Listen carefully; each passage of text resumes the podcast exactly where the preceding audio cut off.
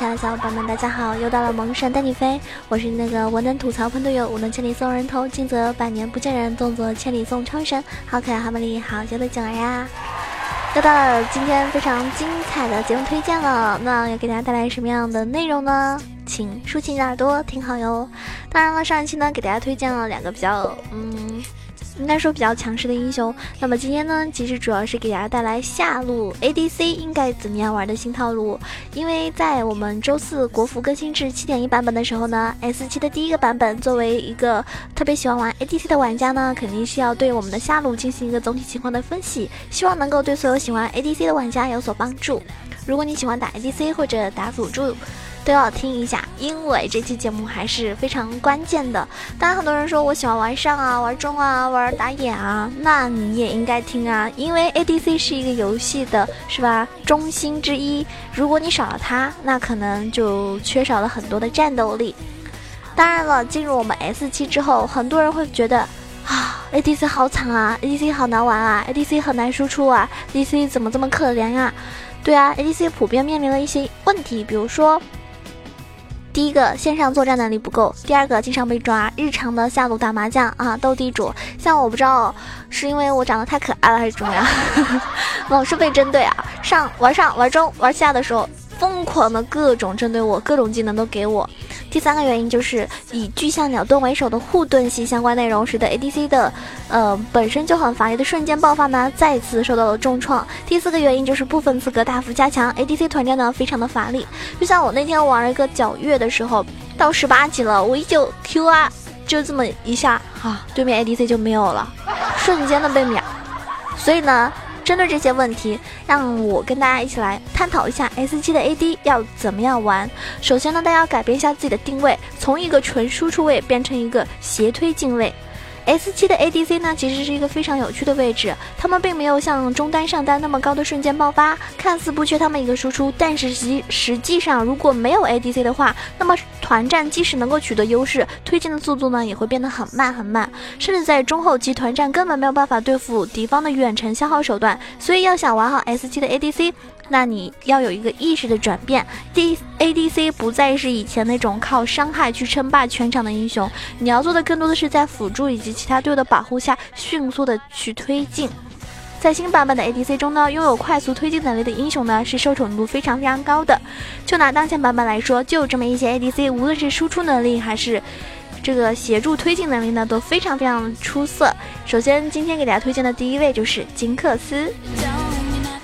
克斯呢是我个人非常非常喜欢的 ADC，金克斯在线上的作战能力呢，相比于其他英雄来说呢是比较强的。当然了，他的 E 技能可以极限限制这个锁住位置，限制敌方的走位；W 同样可以限制走位，并且减速，开火炮。这个射程呢是很远，而且呢可以输出非常安全。那变机枪攻速呢就非常高，推快呃这个推塔呢就非常的快。一旦杀了人呢，就拥有大量的移动速度以及攻击速度，可以完美的收割。他的大招呢还是全屏收割，不过他的大招呢就要看你运气了。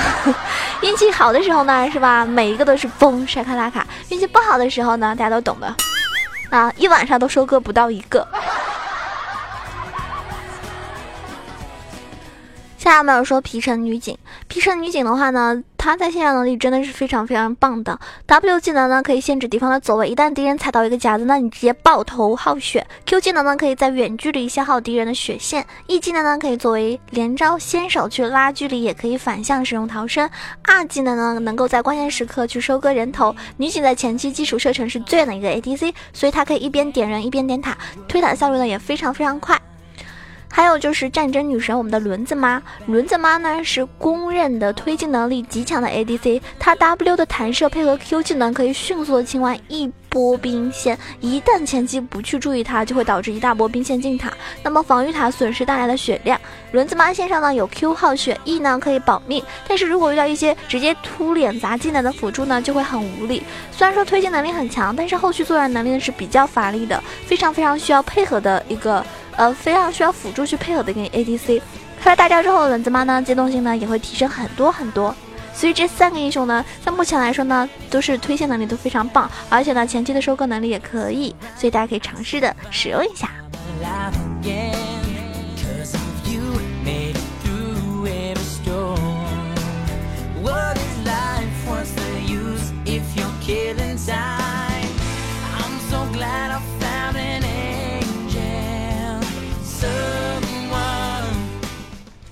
当然了，大家要有一个很强的全局的意识要求，因为在 S 六时候，大家一直有一个共识，就是下路不应该把塔推进太快，这样会导致 AD 无所事事，损失很多的经济。同时呢，兵线卡在敌方防御塔下是很容易导致被打野 gank。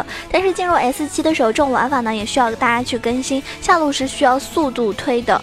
前期只要你能够确保敌方的每一个位置都清清楚楚，不会来自己这边搞事，那你就需要最快速度把兵线推进到敌方的前面，利用兵线压力尽快把一塔推掉。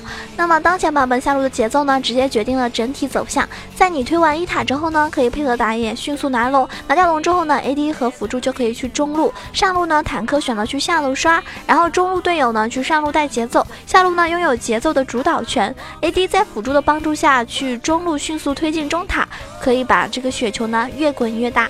那目前我觉得，如果是排位的话呢，对方是不会给你们有翻盘的机会的，对吧？除非他们各种浪各种浪，因为浪着浪着很容易被人家翻盘嘛。所以一般情况下要赢的人，他们是不会把节奏变到你手中的。下来我说到一个重点，眼石是下路的一个亮点之一。如果说你听过我很多期节目了，应该知道我是一个特别喜欢插眼的人。我本身对不插眼的辅助是非常非常憎恨的啊，因为我打 ADC，我特别知道眼的重要性。然后我打辅助的时候，我就很喜欢插眼，而且我把眼是插在非常非常重要的位置，不是说乱插眼。然后很多人。我跟他们玩游戏啊，包括我的听众，很多人跟我玩游戏，他们都只会打辅助位，但是他们辅助还打得特别烂，为什么呢？首先他们眼就插不好，我觉得一个插不好眼的辅助呢，是真的，我觉得算不上好辅助的，因为他们不知道眼位的重要性。今天再一次强调，不插眼的辅助等着被人插吗？啊，我说这句话的时候已经是心都累的不要不要的，大家知道吗？嗯。眼石这个装备呢，真的很重要。有些人说啊，我们顺风不需要出眼。我告诉你，你如果是顺风比人家多三十多个人头，你不出眼，我我就算了，我就不想多说什么了，对不对？你们厉害，棒棒的。但是如果你们逆风，你还不出眼石，不好意思，你这把肯定要输。关于眼石，很多玩家在之前认为前期不宜太早出，那就错了。辅助应该在前期就把该做的核心装备是吧？是要出出来的，就是尤其是眼石，眼石就是核心装备啊。但是在 S 七下路这样玩呢是很致命，大家都知道，因为决定下路崩不崩、节奏能不能带起来的根本因素就是眼石。只要前期有经济，毫无疑问，第一件装备就是眼石。八百块钱，像我打辅助回家只要有八百块钱，我第一件出的就是这个。那辅助需要尽早出眼时，死守住下路的这四面草丛的视野。一旦发现敌方的动向异常，立刻观察周围的动向，跟队友沟通完毕之后呢，选择是否守塔，还是直接回家防防御，嗯，防守。在 S 七中下路的一塔呢，只要能够守，还是一定要守的，让队友来下路反蹲一波，守住塔，稳住节奏，下路就会好打很多。那么下路 carry 的关键呢，输出流的辅助现在来说是非常重要的。如果你善于观察外服的数据，大家就会发现，在美服以及韩。服辅助已经从纯坦克流、保护流转型到输出流的辅助，这点其实是很好解释的，因为在 S 七下路前期，AD 的输出能力实在是太太惨太惨了，而且在被抓的前情况下一级的反杀能力真的很贫乏，所以这个时候呢，需要一个在各个时期。时间段都能够输出比较可观的辅助来协助输出，在当前版本呢，像马尔扎哈呀、火男这些输出很高、先手能力很强的辅助，以及机器人、日女这些先手控制能力很强的坦克，都是新版本想要靠辅助上分必选的几个英雄。如果你要选一个风女露露这种，那么下路前期被抓就会比较的乏力。当然了，选择 AP 输出流的辅助还是要考虑阵容以及团战问题的。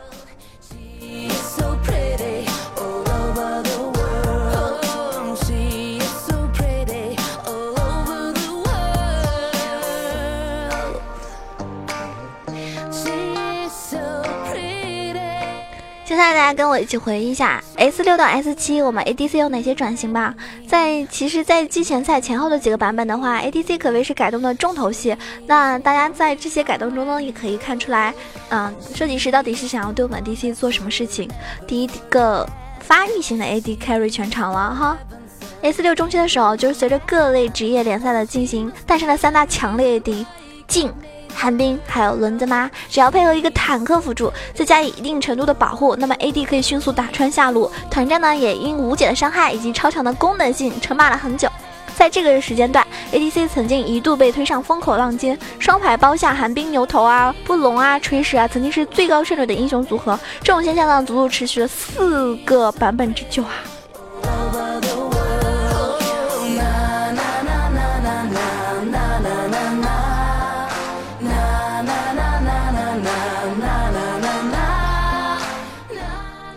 第二个呢，就是发育型的 ADC 逐渐乏力，爆发流的 AD 呢就开始受宠了。S 六末期的时候，三大巨头全部被削弱了嘛，所以平 A 流的 AD 发育期延长很多，穿甲流的势力就登场了。由于发育流的 AD 想要打出输出，但是他们的发育实在是太长，由于很多玩家想要利用穿甲装备来强化部分的技能，输出流的 ADC，所以首当其冲的就是幽梦黑切流的卢锡安。那凭借超高的爆发输出，脆皮一套秒，坦克也会被削弱大量护甲，直接打出重伤。随之而来的就是幽梦木刃的女枪、幽梦木刃的维鲁斯以及幽梦木刃的镜等等这些。那这些爆发流思路的衍生品啊，对吧？很棒。在 S 六末期的时候，真的穿甲流的 AD 热门度非常高，这个使用率呢，是吧？胜率呢都很棒，众望所归的感觉。但是。爆发流 AD 的噩梦是吧？就是 S 七季前赛的大改。那季前赛呢有几个改动是对穿甲流 AD 的一个重创吧？像幽梦不再提供额外的攻击速度，木刃重做不再拥有延迟爆发，那么大影魔道削弱不再拥有穿透的属性，以及固定穿甲彻底削弱。所以在前期十点穿甲的收益只有三点固定护甲而已。那穿甲流输出装呢收益大幅度下降之后呢，所有的 AD 重新回归暴击流出装，在这个版本大。大势之下，暴击流的韦恩以及老鼠就开始成为公认的版本最强的 AD 了。极高的输出使得他们几乎可以一个人开瑞全场。大家知道哈，就前阵子老鼠跟韦恩真的真的是太强大太强了。也就是从那个时候开始，我开始玩韦恩的，因为我因为我以前不喜欢玩韦恩，然后韦恩呢其实要玩的好呢也很难。然后呢，因为他真的是版本太强，然后就开始玩了。然后后来发现玩着玩着，我觉得哎这个英雄还挺好玩的呢。那么第四个呢，就是版本施压太严重，全体的 AD 都处境非常非常危险。所以呢，到现在我们来到了即将面临哎这个最新的七点一的一个版本。其实，在这个时间段，ADC 的状况呢是最最最最危险的。之前的强势维恩老鼠再次被削弱，那。嗯，非常傲娇的线上能力呢，也彻底被终结。所以呢，由于穿甲流的 AD 集体下台，导致每个 AD 都必须经历一段很长的发育期，才能够打出自己的理想伤害。但是在 S 七大改之后啊，下路的压力呢就变得非常非常巨大。那比如说妖姬啊、难道啊这些干克能力很无解、输出能力很瞬间爆发的英雄，对 ADC 产生了一个巨大的威胁。一个妖姬就算被单杀了很多次，线上变成一个劣势，去下路砸一个 E，一套技能打上去也能够收手 AD 的人头。而 AD C 面对这种强烈的敌人，你更别说求女这种一个啊一个头的英雄，简直就是全体 ADC 的噩梦，对不对？比如说昨天晚上我有玩一把，嗯，我们是五黑，然后我打了一把那个，嗯，韦恩，然后呢，因为我前期被辅助各种带节奏，然后呢，其实对面的阵容真的对我来说真的很难，对面中路是求女，对面下路的辅助是火男，ADC 是金克斯，然后他们的打野是这个。嗯，狮子狗，然后那个上单是诺手，这种阵容我根本无法切入战场。我一旦我只要进去，我就会被球女或者火男给秒，或者狮子狗也能直接把我给击杀，就特别特别尴尬。所以到这种情况该怎么办呢？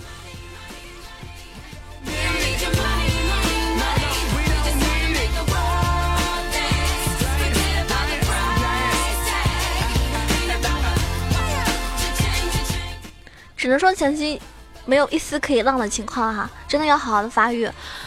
在打野以及上路两条线上，都会选择通过下路去打开局面。原因就很简单啊，除去辅助因素，ADC 下路在前期全部都是持续输出的，所以面对瞬间爆发极高的英雄，根本没有任何还手的机会。如果哪一方能够压制住 AD 的发育，能够迅速的推进一塔，让队友去其他路继续带节奏，陷入一个循环之中。也正是因为这样子，AD 发育实在是过于弱，甚至有很多玩家开发出来炸弹人去打下路速推一塔的这个玩法，所以在美服韩服取得非常好的成绩，也使得 ADC 处境呢变得更加更加的艰难。那很多玩家呢想要用各种方式来代替 AD，但是呢又要拥有 ADC 那样的推进能力。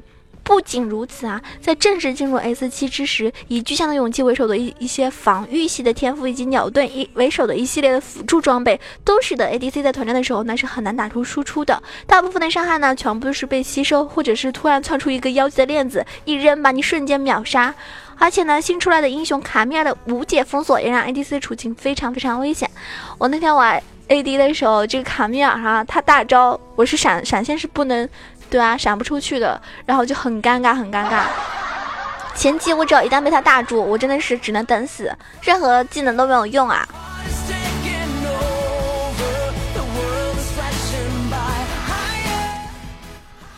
看完刚刚我跟大家分享呃分析的那些东西之后，我相信大家能够总结出来 ADC 现在要怎么样玩的一种大概的这种局势了吧。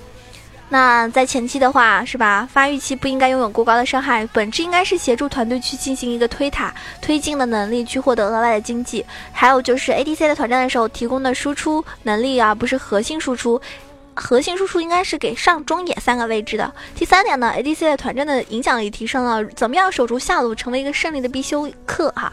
还有第四个原因就是 ADC 前期输出大量降低，所以辅助呢应该担任绝大部分的输出重担。一直都说辅助是辅 AD 输出伤害，但是随着我们版本的一个变动呢，ADC 前期输出变动越来越不稳定，更多的输出呢就要靠辅助来提供。因此啊，像火男这种爆发很高的 AP 就可以成为中低分段必选的一个强力辅助英雄。那选一个恐怖的爆发型辅助的强力度，可不比选锤石这种英雄差多少哟。所以大家可以尝试一下。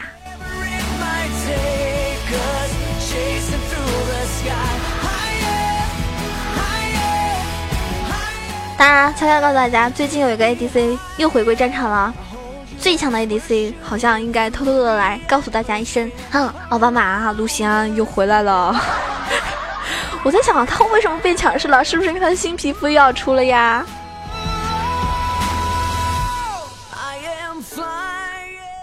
哎，拳头宝宝就是这样的哈，哪个宝宝有新皮肤了，哪个宝宝就加强了。嗯，今天我们这期节目呢即将要结束了，非常感谢大家听到最后，也谢谢你们每一期节目对我的支持。那么上一期呢，给我打赏的宝宝有：此花颜色、Zero 大大、一方萝莉控，我知道我很任性，节控。说到儿童节，我昨天用露露给制裁了他，谢谢莎莎全智龙。谢谢，只是风景。感谢小小加倍，以上小伙伴们打赏，不管多少，都感谢你的支持。那么，呃，依旧是那句话，有钱的捧个钱场，没钱的捧一个人场。走过路过，千万不要错过我囧儿的节目。喜欢我记得点一下我们的订阅按钮，每期节目都可以及时的啊更新通知。那么，呃，是吧？如果说年底了发年终奖了，记得一定要给囧儿打个赏哦，来支持我哟。打赏是动力，打赏是真爱呢。那当然，还有那些每期都会认真的点赞评论的小伙伴们，包括盖楼的你，都很感谢你们一如既往的支持。那么，如果喜欢九儿，可以关注一下我的新浪微博“萌九小楼酱 E C H O”，因为我开直播什么的时候都会有通知。那么，我的公众微信号呢是 E C H O W A 九二，也欢迎您加入到我们的 QQ 群八幺零七九八零二八幺零七九八零二，跟我们一起开黑，跟我们一起玩。那上一期有好多小伙伴们留言，然后有盖楼的，有这个夏夏胸好大。嗯，叫我名字，感谢以上两位的盖楼。那么上一期的沙发是谁呢？上期的沙发是策策哟。嗯，有个小伙伴叫哥哥说，感觉这一期声音好温柔，是吗？我的声音很温柔吗？从来不是这么觉得哈。还有一个乱码的名字啊，五三什么什么乱七八一大一大堆英文啊字母什么的。他说这期节目声音很有磁性，加油。感谢大家的支持，那我们下一期节目再见喽！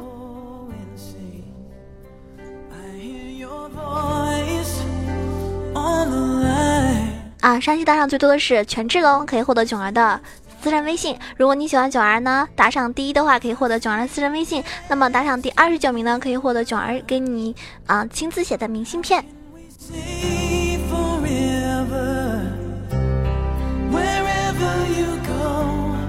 What